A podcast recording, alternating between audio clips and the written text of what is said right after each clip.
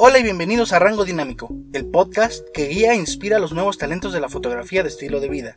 Mi nombre es Iván Castelán y quiero recordarte que puedes unirte a nuestra comunidad en ivancastelán.mx, una comunidad en línea que existe para guiar, inspirar y retar a los fotógrafos a crear una vida llena de valor y éxito, no solo en el ámbito profesional, sino también en su ámbito creativo y personal. En esta comunidad vas a encontrar material extra, cursos gratuitos y un par de sorpresas más. Recuerda que la única razón por la que existe este podcast es para ayudarte a ti y a tu negocio de fotografía. Y así como yo comparto toda esta información contigo, en verdad espero que tú la compartas con alguien que la necesite. No olvides que puedes enviarme tus dudas y comentarios a través de anchor.fm diagonal rango dinámico y en mis redes sociales que encuentras en la caja de información de este episodio. Ahí subo contenido extra, así como material y herramientas descargables de manera gratuita. Me encuentras en Instagram como arroba Iván MX y en Twitter como arroba Iván Recuerda visitar ivancastelan.mx para obtener más información sobre cursos, talleres y eventos especiales. En el episodio de hoy quiero compartir contigo información para poder definir tu estilo de edición y un par de consejos para ayudarte a mantenerte fiel a ese estilo. Como fotógrafos, y te lo digo por experiencia, por lo general somos nuestros peores críticos. Y no es hasta que aprendes a colocar un límite que dejas de sentir que vas hacia atrás y hacia adelante una y otra vez, sintiéndote confiado y después inseguro en cuanto a tu estilo de edición se refiere. Si esto te suena familiar y te sientes identificado y quieres saber cómo encontrar tu estilo de edición, no dejes de escuchar este episodio. Recuerda que está disponible en todas las plataformas para que lo escuches cuando quieras y en donde quieras. Además te platico cómo puedes llevarte un pequeño regalo para celebrar el lanzamiento de nuestra comunidad en ivancastelan.mx. Algo con lo que yo lidié durante mucho tiempo fue con definir un estilo de edición y mantenerlo, hasta que finalmente pude definir algo que se sintiera propio y reflejara mi esencia.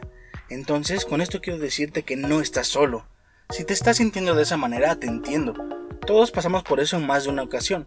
Porque claro, al igual que con los años quizás te deja de gustar cierto tipo de música o algún programa de televisión, también puede dejar de gustarte tu estilo de edición y querrás cambiarlo un par de veces durante toda tu carrera.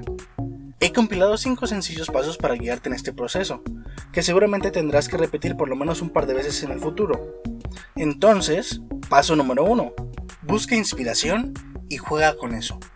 Busca entre los fotógrafos que más te agraden y trata de identificar qué elementos te agradan dentro de la edición de cada uno. Haz una lista y velos combinando. Juega con las posibilidades.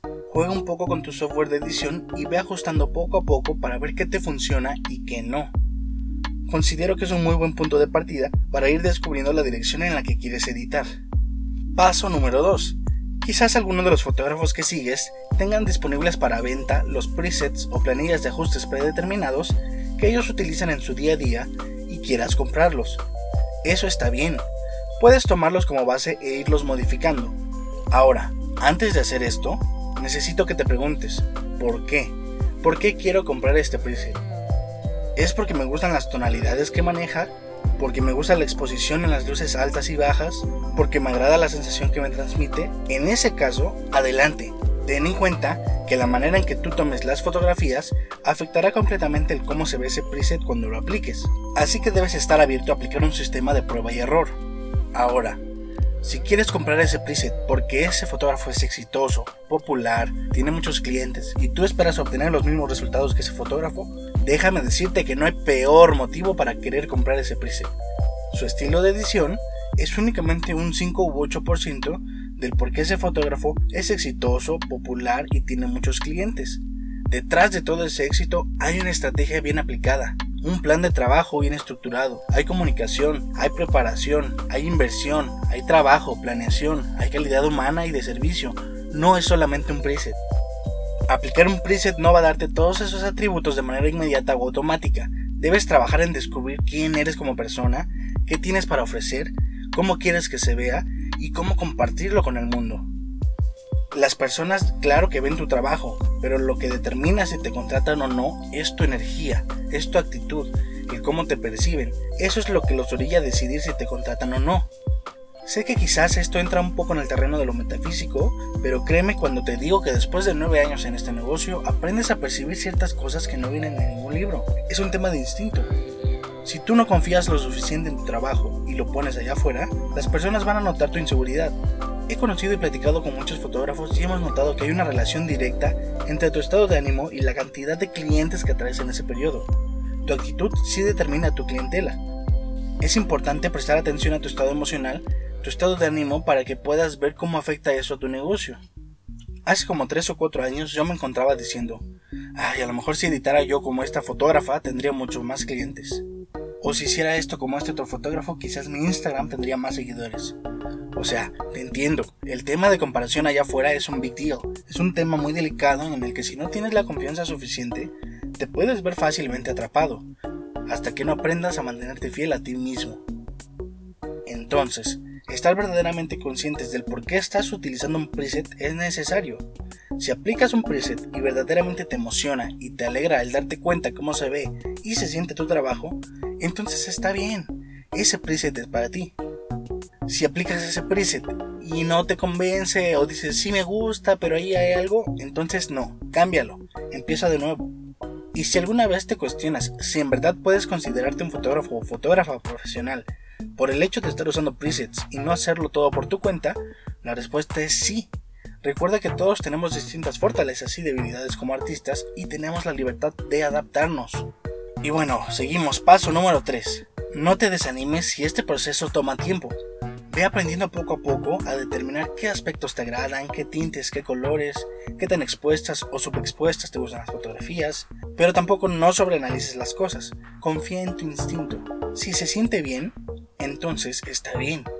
Un ejemplo clarísimo de esto es Picasso, que pasó por muchísimos estilos durante toda su vida.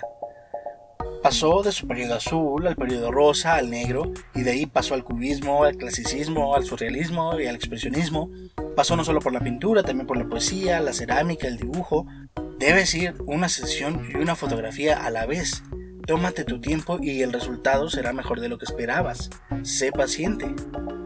Paso número 4. Trata de mantener tu edición atemporal.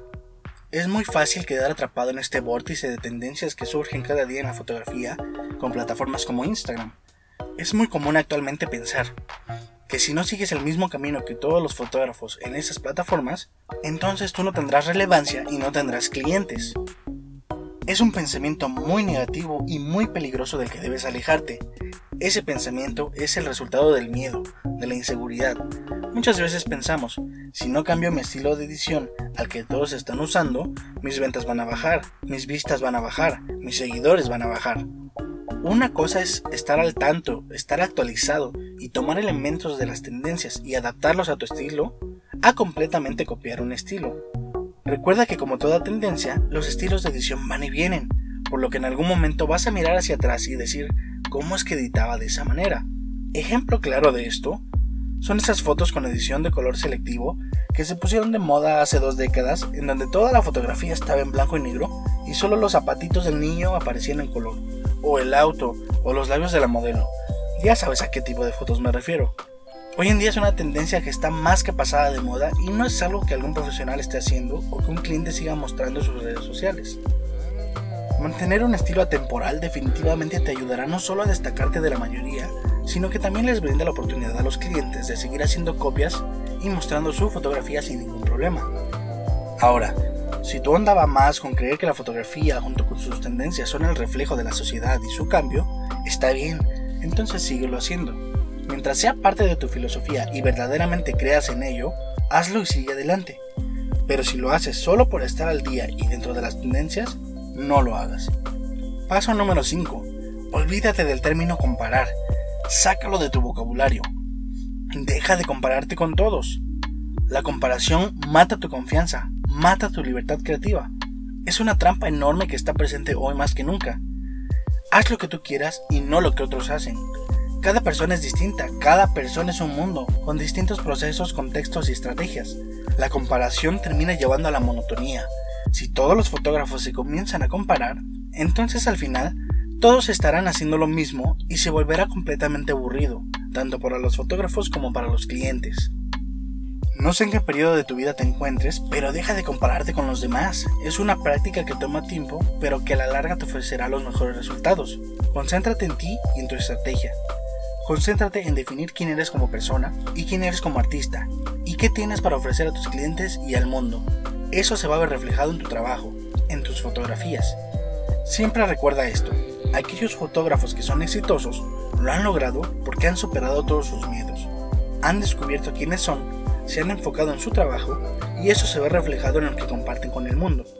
El definir un estilo de edición no solo es decidir cómo se ven tus fotos, es decidir quién eres, qué quieres contar, a quiénes quieres contárselo y cómo quieres contárselo. Un pequeño tip, aun cuando tengas ya bien definido tu estilo, ten siempre presente que no todas las fotografías se van a prestar y van a servir a tu estilo de edición. En toda sesión o boda habrá un par de fotografías que no podrás editar de la misma manera, principalmente por cuestiones de iluminación. No dejes que esos momentos te hagan dudar. Nos pasa a todos y no pasa nada. Recuerda que al final no importa la iluminación o la edición. Claro, siempre y cuando que no esté fuera de tus estándares de calidad, por supuesto. No importa que sea un poco distinta a las demás. Lo que importa es el momento y su significado para tus clientes.